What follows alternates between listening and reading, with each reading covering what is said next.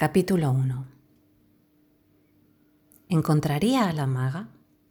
Tantas veces me había bastado asomarme, viniendo por la Rue de Seine, al arco que da al Quai de Conti, y apenas la luz de ceniza y olivo que flota sobre el río me dejaba distinguir las formas.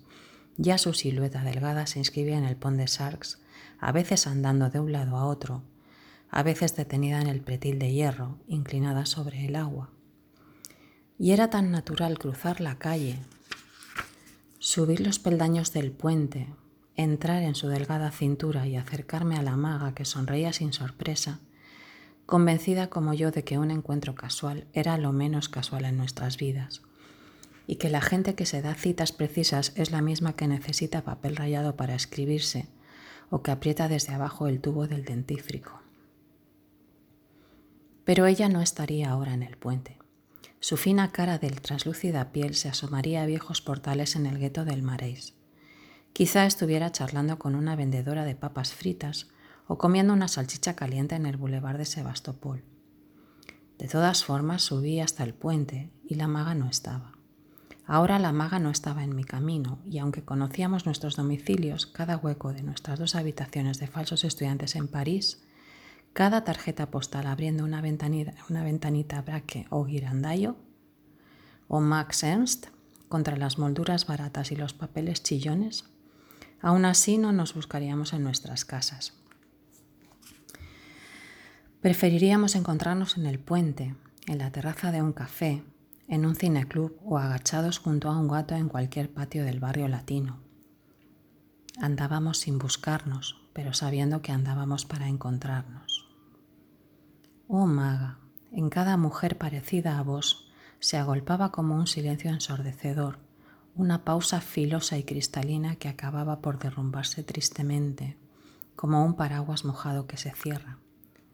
Justamente un paraguas maga. Te acordarías quizá de aquel paraguas viejo que sacrificamos en un barranco del Par Monsuris, un atardecer helado de marzo. Lo tiramos porque lo habías encontrado en la Place de la Concorde, ya un poco roto, y lo usaste muchísimo, sobre todo para meterlo en las costillas de la gente en el metro y los autobuses, siempre torpe y distraída, y pensando en pájaros pintos o en un dibujo que hacían dos moscas en el techo del coche. Y aquella tarde cayó un chaparrón y vos quisiste abrir orgullosa tu paraguas cuando entramos en el parque.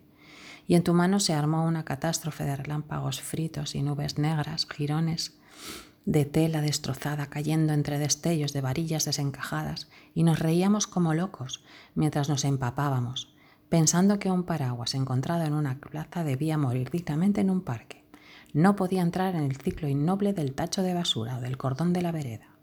Entonces yo lo arrollé lo mejor posible, lo llevamos hasta el alto del parque, cerca del puentecito sobre el ferrocarril, y desde allí lo tiré con todas mis fuerzas al fondo de la barranca de césped mojado mientras vos preferíais un grito donde vagamente creí reconocer una imprecación de Valquiria.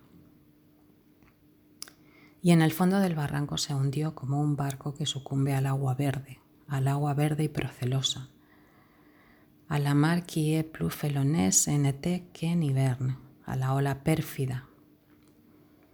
Maga, según enumeraciones que detallamos largo rato, enamorados de Joinville y del parque, abrazados y semejantes a árboles mojados o actores de cine de alguna pésima película húngara.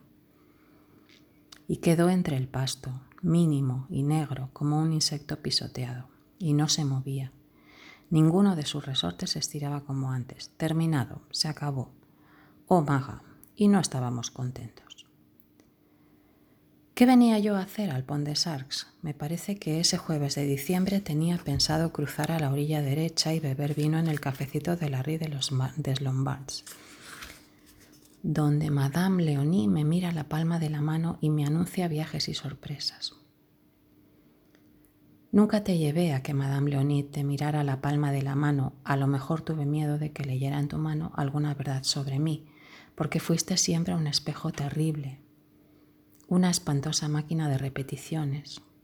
Y lo que llamamos amarnos fue quizá que yo estaba de pie, delante de vos, con una flor amarilla en la mano, y vos sostenías dos velas verdes y el tiempo soplaba contra nuestras caras, una lenta lluvia de renuncias y despedidas y tickets de metro. De manera que nunca te llevé a que Madame Leonie, maga, y sé, porque me lo dijiste, que a vos no te gustaba que yo te viese entrar en la pequeña librería de la Rue de Bernel, donde un anciano agobiado hace miles de fichas y sabe todo lo que puede saberse sobre historiografía.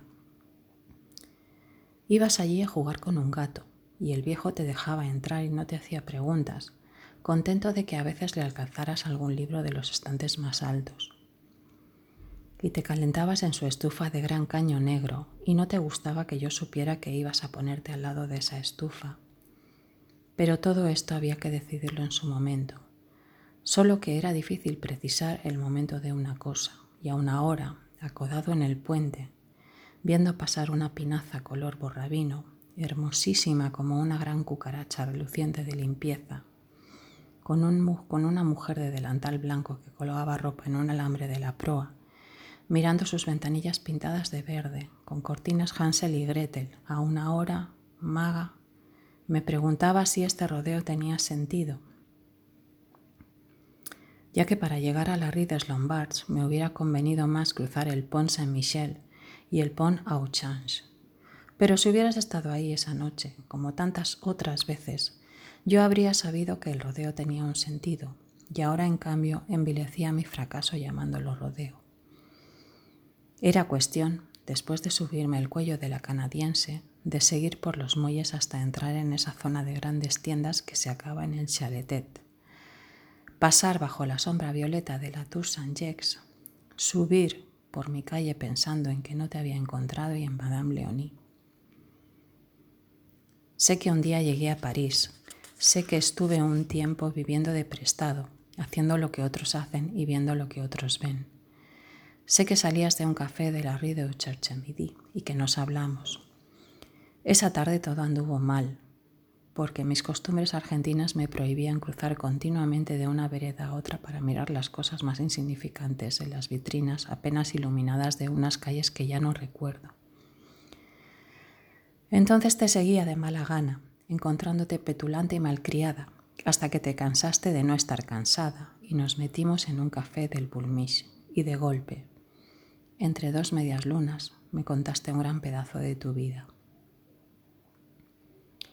¿Cómo podía yo sospechar que aquello que parecía tan mentira era verdadero? Un figarí con violetas de anochecer, con caras lívidas, con hambre y golpe en los rincones. Más tarde te creí, más tarde hubo razones, hubo Madame Leonie, que mirándome la mano que había dormido con tus senos, me repitió casi tus mismas palabras. Ella sufre en alguna parte, siempre ha sufrido.